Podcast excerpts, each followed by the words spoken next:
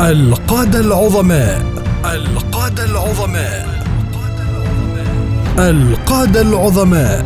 إعداد وتقديم أمين بخريس النجار. القادة العظماء القادة العظماء. يوميا على الحياة فام.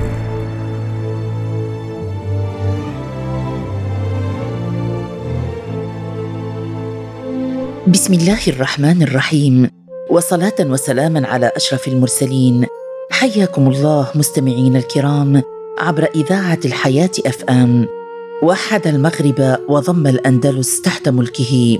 الأمير المستجاب الدعاء الذي لو قدر له أن يكون في المشرق لتغير التاريخ نحو العزة والقوة والتمكين. القائد العظيم الأمير يوسف ابن تشفين. ولد يوسف ابن تشفين في حدود سنة 400 للهجرة في منطقة من الصحراء المعروفة بموريتانيا اليوم. وصفه ابن الأثير فقال كان حليما كريما دينا حرا يحب أهل العلم والدين ويحكمهم في بلاده ويبالغ في إكرام العلماء. وكان إذا وعظه أحدهم خشع عند استماع الموعظة ولان قلبه لها. وظهر ذلك عليه وكان يحب العفو والصفح عن الذنوب العظام. كانت قبائل الأمازيغ تقطن بلاد المغرب ودخلت هذه القبائل في دين الله عند الفتح الإسلامي. وعندما ضعفت الخلافة العباسية بدأت تنفصل عدة دويلات عنها. وكانت قبائل الأمازيغ هي الضحية الكبرى لهذا التمزق الذي أصاب بلادهم.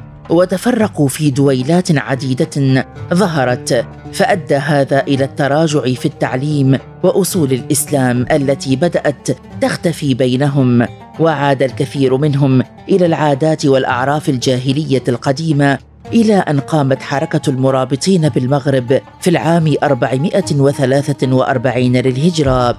ولقد ظهرت هذه الحركة على يد فقيه ورع زاهد اسمه عبد الله بن ياسين وأخذ يصحح للناس أمور دينهم وعقائدهم الفاسدة ولكنه لم يجد فيهم استجابة فذهب إلى جزيرة عند نهر النيجر بقلب إفريقيا وأنشأ زاوية صغيرة للعبادة فالتف حوله بعض مريديه وبدأوا ينشرون الإسلام فوجدوا قبولا وازداد الناس حولهم حتى صاروا عدة آلاف. وكان زعيمهم عبد الله بن ياسين يدرك أنه لا بد له من مساندة لينشر دعوته فحصل عليها من أمير قبيلة لمتونة الأمازيغية وهو يدعى يحيى ابن عمرو اللمتوني وهو ابن عم ليوسف ابن تشفين. واستمرت الحركة بالنمو وعين يوسف ابن تشفين قائدا لجيوش هذه الحركة وكان عمره حينها ثمانية وأربعون عاما. فلما توفي ابن عمه آل الأمر إليه ليحكم هذه الحركة. كان أول عمل قام به يوسف بعد استلام قيادة الحركة أن حولها إلى دولة كاملة الأركان. أساسها الجهاد لنشر الدين ومحاربة الشرك والوثنية وأطلق عليها اسم دولة المرابطين بالمغرب. فقسم الدولة إلى عدة أقسام وشرع في بناء عاصمة جديدة ومقرها مراكش وانطلق يوحد قبائل المغرب ويجاهد لمدة عشرين عاما دون راحة وبعد أن حقق مشروعه الكبير بتوحيد المغرب العربي ونشر الإيمان والعدل والجهاد أشار عليه بعضهم أن يتخذ لقب خليفة المسلمين فرفض وأصر أن تكون ولايته مدعومة من الخليفة العباسي في بغداد حتى لا تتمزق الخلافة. وأرسل له الخليفة في بغداد موافقته فاتخذ يوسف ابن تشفين حينها لقب أمير المؤمنين وناصر الدين. كان يوسف ابن تشفين أسمر اللون معتدل القامة نحيف الجسم خفيف العارضين رقيق الصوت أكحل العينين أقنى الأنف مقرون الحاجبين أجعد الشعر. وكانت تربيته الأولى في الصحراء فأخذ منها عادات أهلها وتقاليدهم وكان قد تلقى العلم في صغره من أفواه المحدثين والوعاظ.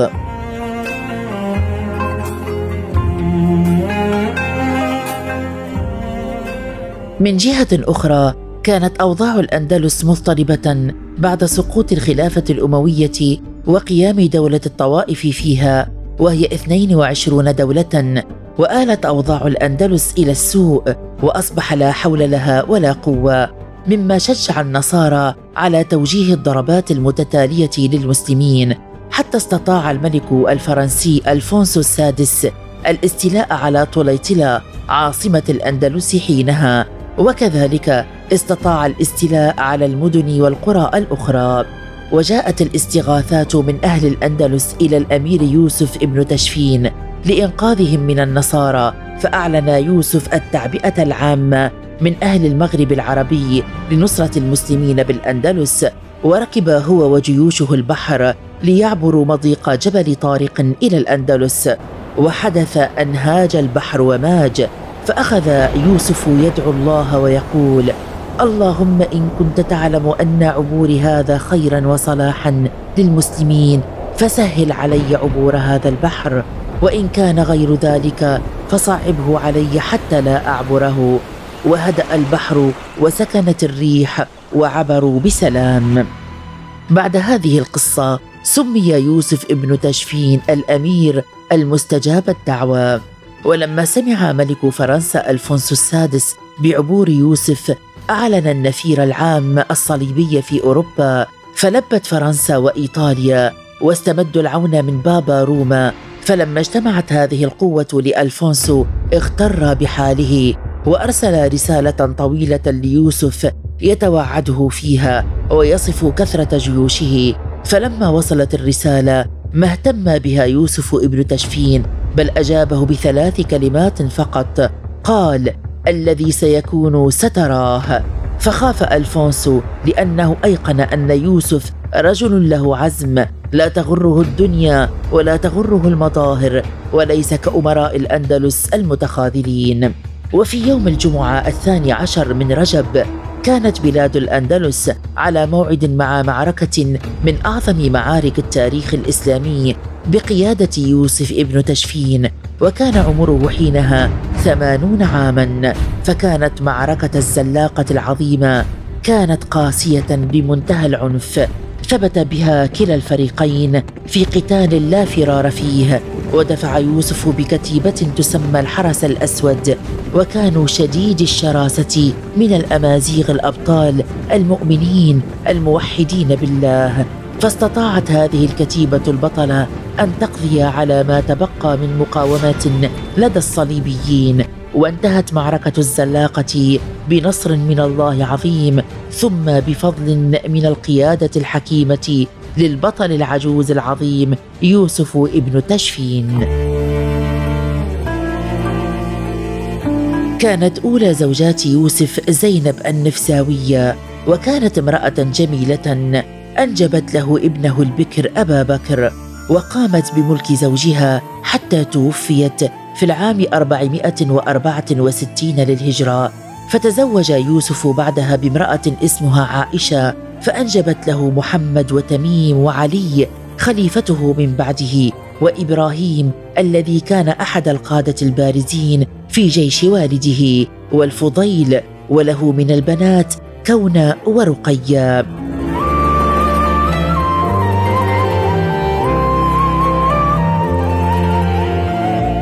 بعدما انتصر يوسف ابن تشفين في معركة الزلاقة كان مقررا أن يتحرك بالجيش لاستعادة مدينة طليطلة التي خرج لأجلها لكن جاءه خبر وفاة ابنه الأكبر الأمير أبو بكر وكان يوسف قد استخلفه على بلاد المغرب فبقيت المغرب بلا حاكم فاضطر يوسف ابن تشفين أن يعود إلى المغرب ليضبط أمرها حتى لا تضطرب.